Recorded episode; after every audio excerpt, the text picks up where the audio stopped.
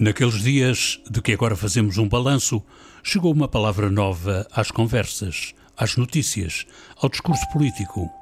Uma palavra nova carregada de velhos medos que se chamavam pestes.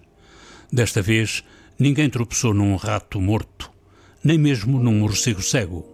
Os primeiros sinais chegaram nas notícias e tratava-se de algo mais do que uma epidemia. A pandemia coronavírus abrange toda a gente. uma epidemia, não. É uma coisa mais localizada, mais regional. Em 2020 chegou a epidemia global, a pandemia, e entramos de quarentena, ainda sem saber bem do que nos escondíamos.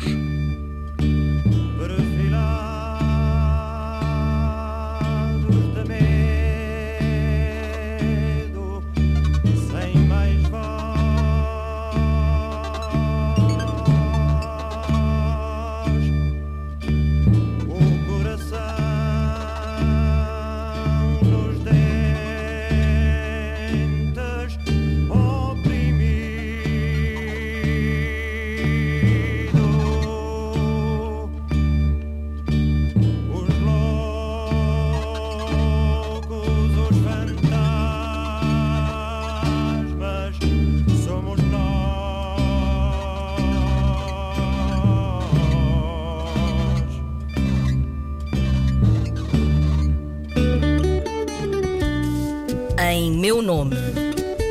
Em seu nome. Em nome do ouvinte. O programa do provedor do ouvinte. João Paulo Guerra. Confinados de medo, para esconjurar o medo, melhor foi ouvir e chegar aos outros. Ainda bem que temos a rádio. Esta foi a feliz síntese de um ouvinte para louvar o papel da rádio em tempos de crise do livro uh, da Adília Lopes, Dias e Dias, e que eu posso passar a ler, é a quarentena do coronavírus. Não devo sair de casa. Tenho 60 anos, hipertensão e diabetes. Vivo sozinha. Não tenho net, não tenho televisão. Nem um candeeiro tenho para ler e escrever. Os trocos são poucos, mas sou feliz. Tenho uma telefonia de pilhas que me deu uma amiga. Pelas quatro da tarde ouço na Antena 2 os programas Pausa para Dançar e Há 100 Anos. Gosto muito destes programas, aprendo muito, ouço músicas bonitas. Em 2020, a rádio teve um antes e um depois da pandemia. E com o segundo e último mandato do provedor, a terminar, é tempo de balanço sonoro. Se apanhasse uma concertina daquelas, de quatro escalas, quatro carreiras, assim carnadinha, hã? Carnadinho ou azul, ou preta, é as cores que gosto mais.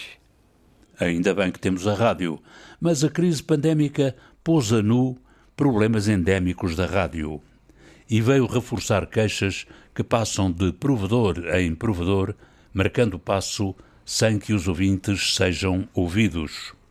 O provedor já tinha alertado para a importância da rádio em caso de emergência. Como se viu em 2020, não era ficção, nem alarmismo antes da pandemia que foi fechando o país em sucessivos estados de emergência, a equipa do provedor ainda conseguiu sair em reportagem. Em fevereiro de 2020, o provedor visitou o centro emissor de onda média de Castanheira do Ribatejo. A acompanhar a visita, o técnico Pedro Mendes. O ideal seria comprar um emissor que fica mais barato, com a mesma potência, para garantirmos a emissão a 100%. Estamos a falar de custo que ronda 80 mil euros, talvez. O emissor de 10 kW. Portanto, o custo desse emissor caríssimo serão 70 mil euros. Sim, 70, 80 mil euros. Penso que mais ou menos para essa casa a gente conseguia fazer a festa. A festa não se fez. A administração da RTP respondeu ao provedor que não vai investir na onda média, mas apenas manter a rede. E só e quando for possível com os meios disponíveis.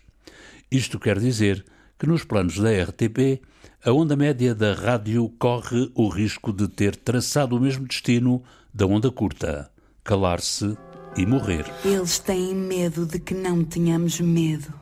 Crise e mais crise na rádio são expressões que atravessaram os dois mandatos deste provedor. Em 2020, o programa Em Nome do Ouvinte continuou a dar conta da falta e da fuga de profissionais.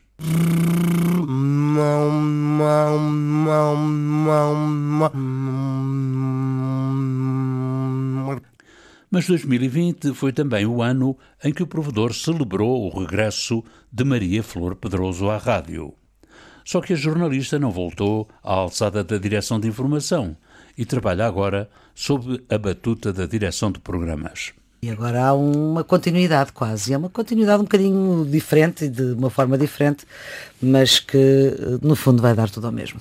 Em 2020, o programa do provedor continuou a dar voz aos profissionais da rádio. Sou produtora. Quero que explique o que é que uma produtora faz. Sim.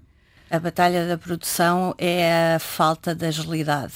A rádio perdeu a agilidade. E eu, como sou um punk de alma e coração, uh, gosto de sentir que as rédeas estão muito soltas. O que eu tento fazer é uh, comunicar de diversas formas, com vários braços. Só quando voltei a fazer este, este programa, que me trouxe de volta à rádio, é que percebi a fome com que estava de, de fazer rádio. Os ouvintes queixaram-se e o provedor investigou o fim inesperado de alguns programas. Caso de O Fio da Meada, Antena 1. O que andamos nós a fazer, neste cantinho ocidental, a suprimir canais informativos e a economizar palavras na rádio.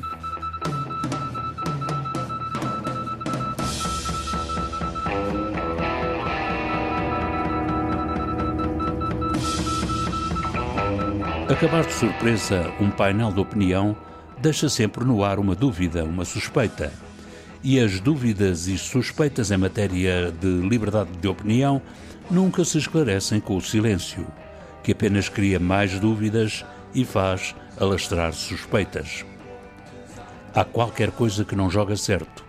Se um painel de cronistas se revela razoavelmente desequilibrado, o que há a fazer é equilibrá-lo e nunca exterminá-lo de um dia para o outro.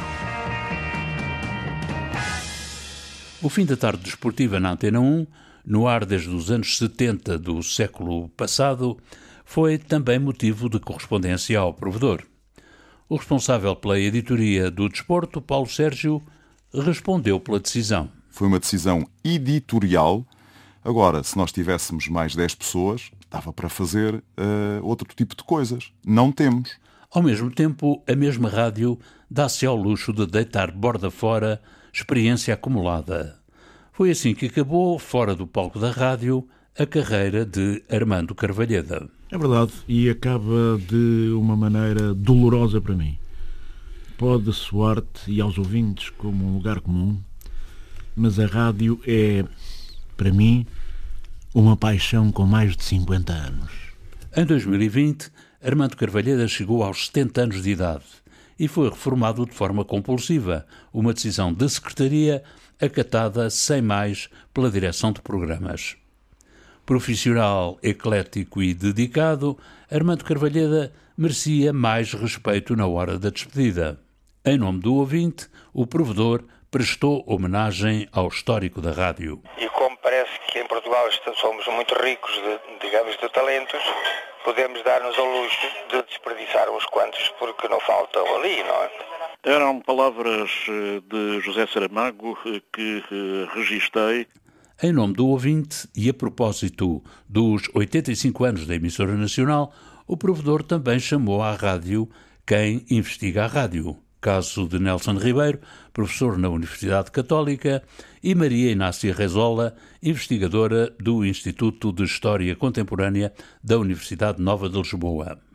E também uma voz já histórica na história da rádio pública, Maria Júlia Guerra. Eu muito gosto de gostar da rádio, não é? Eu tenho um rádio, uma, uma telefonia em tudo, na casa de banho, em duas salinhas, e no meu quarto e na minha cozinha. O António Ferro, claro, trouxe uma mudança grande à emissora nacional. A emissora nacional estava, como se viu imediatamente depois do 25 de Abril, bastante tomada, podemos dizer, pelo regime, não é? O regime serviu-se da rádio, a rádio serviu-se do regime e a emissora nacional é o símbolo, é o símbolo dessa realidade. E com três letrinhas apenas se escreve a sigla RDP. A questão da marca da rádio, registada até 2023, também passou pelo programa do provedor. A desaparecer também parte da cobertura do país em FM.